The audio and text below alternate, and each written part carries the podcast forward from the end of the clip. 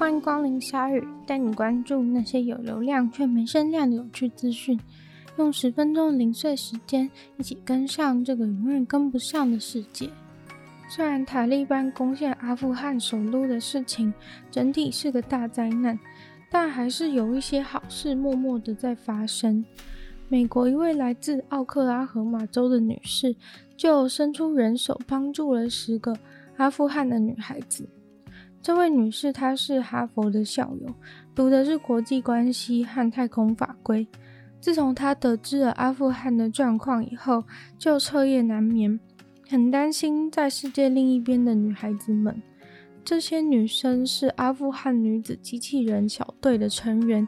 年龄大约介于十六到十八岁，在阿富汗不是很理想的环境下，还是努力的追求对于工程和机器人的热爱。双方的相遇是在一个叫做“探索火星”的科学活动上。二零一九年，阿富汗的女子小组到了美国参加人类火星会议，认识了作为主办方的这位美国女士。他们很投缘，所以就留下了联络方式，一直互通有无。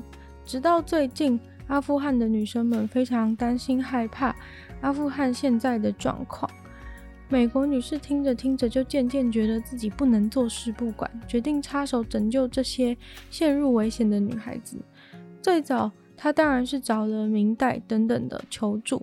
但是因为现在也还有美国人困在阿富汗等着撤离，大家都忙着不可开交，所以没有办法帮忙。就在他打算自己前往救援之际，他联络到了现在在卡达大使馆工作的曾经的室友，而室友似乎有能力处理这些阿富汗女生需要的文件工作。女生们也在失败好几次之后，搭上了飞往卡达的飞机，成功离开阿富汗。目前状况安全。其实这些阿富汗的女孩子们并不是第一次上美国新闻的热门话题了。在二零一七年的时候，她们就曾经到美国参加国际机器人大赛，但一开始她们拿不到美国旅游签证，后来经过前总统川普的介入，才得以参加。虽然他们现在安全待在卡达，但是下一步要去哪里也是一个问题。不过，似乎因为他们颇有才华的关系，已经有好几所美国大学向他们提出奖学金的邀约。也许他们能够就此在美国的领土上找到自由。关于电动车，很多人会担心电池没有电的问题，于是有一个想法就出现了：如果说道路本身就能够让你车子充电的话呢？那边开就能边充电，就不会担心没有电了。电池的科技近年来虽然说已经有了长足的进步，但是其实说真的，储存能量能够跑的里程数还是比不上传统的车子。而且传统车子加油只需要短短几分钟的时间，电动车即使是快充，也没有办法降到五分钟吧。于是就出现了要让车子能够边走边充电的想法。既然手机都能够无线充电了，车子的电池也是可以的。像是高速公路似乎就是一个适合下手的地方。当然，这是一个很浩大的工程，但目前的研究正在接近能够商业化的程度。上个月，美国印第安纳州的交通部就宣布了要和普渡大学还有一家德国的公司合作，要来测试放入磁化粒子的水泥能不能够让道路充电成真。大部分的无线充电都是仰赖电磁感应的原理，无线充电器上面会有发射线圈，需要充电的东西上面会有接收线圈。电子在发射线圈内流动，产生磁场，而接收线圈感应到磁场以后，接收线圈的电子会开始环绕流动。手机的感应充电就是这样做的，而在电动车上面，他们就是希望在路面底下也放置发射线圈，而电动车上面放接收线圈来达到充电的效果。但是要在很长很长的道路下面埋铜，真的非常的贵。合作的德国公司，他们提出的解方是用含有回收铁磁体粒子的正常水泥，铁磁体粒子也能够创造磁场，却更便宜。预计充电传输的效率可以达到九十五帕。建造这样的道路，却能够与一般的道路花费差不多的经费。充电道路的概念，其实在瑞典已经有在测试当中。在斯德哥尔摩的外围安装了电力铁轨，可以将电在行进中传输给列车。这概念虽然很酷，也很有用，但是即使价钱压得下来，要能够普及也是不太容易。在澳洲，很多好不容易救援来的狗狗被杀了。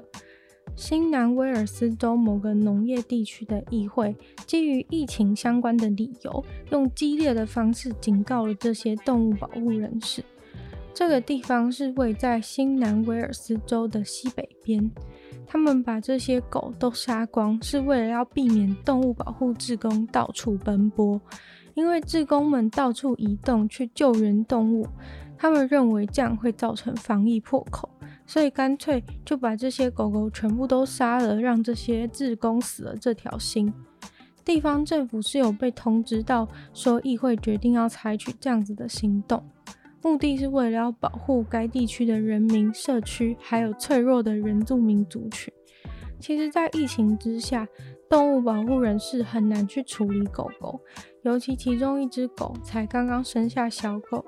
似乎动物收容所是有权利在这样的情况下出动，把狗移到安全的地方。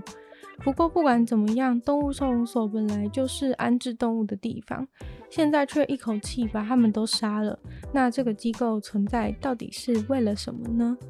非常多人对这件事情的处理感到很生气，认为如果真的是怕志工移动会造成传染，觉得动物收容所会成为防疫破口的话。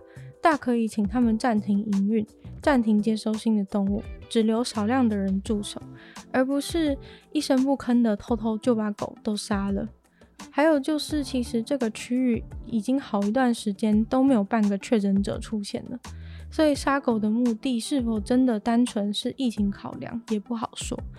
现在动物保护人士要求政府深入调查这起案件，这个事情在澳洲引起众怒，甚至各处都出现了抗议游行。但抗议游行是真的违反疫情规定，所以抗议者都被警察用催泪瓦斯、橡胶子弹驱赶。到头来，为了防疫乱杀狗，却导致了更大规模的群聚。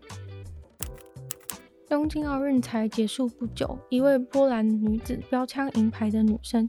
就把刚刚拿到的奖牌卖掉了，因为他想帮助一个婴儿做心脏手术。两周前，他在 Facebook 上面宣布，他要把他的奖牌卖掉，因为他得知了一个八个月大的婴儿需要做心脏手术，正在募款。根据募款页面的资讯，这个婴儿急需要到美国去做手术，而上周他顺利的把自己的银牌拍卖给了出价最高的卖家。是波兰连锁便利商店的老板，他花了十二万五千元美金标下了标枪的银牌。不过，他虽然标到了这块银牌，却说选手可以把银牌留着没关系。他说看到奥运选手愿意做出这么高贵的行动，很令人感动，所以想让他留着他的银牌，因为他真的很棒。这位无私的银牌得主今年二十五岁。他觉得他的银牌代表的是，他即使有很多阻碍，还是挣扎着努力，相信着追求梦想。他说：“希望对于受到帮助的这个婴儿而言，这块奖牌会是象征他们一起战胜的生命。”今天鲨鱼就到这边结束了。喜欢鲨鱼的朋友，记得帮鲨鱼分享出去。可以的话，在 Apple Podcast 留星星，写下你的评论。也欢迎在任何有留言区的地方留下你对鲨鱼新闻内容的想法，我都会在回复。还可以去收听我的另外一个 Podcast《女友的纯粹不理性批判》，里面有时间更长的内容，欢迎大家去收听。也可以订阅我的 YouTube 频道，或是追踪我的 IG。那就希望鲨鱼可以在每周周二、四、六顺利与大家相见。那我们就下次见喽，拜拜。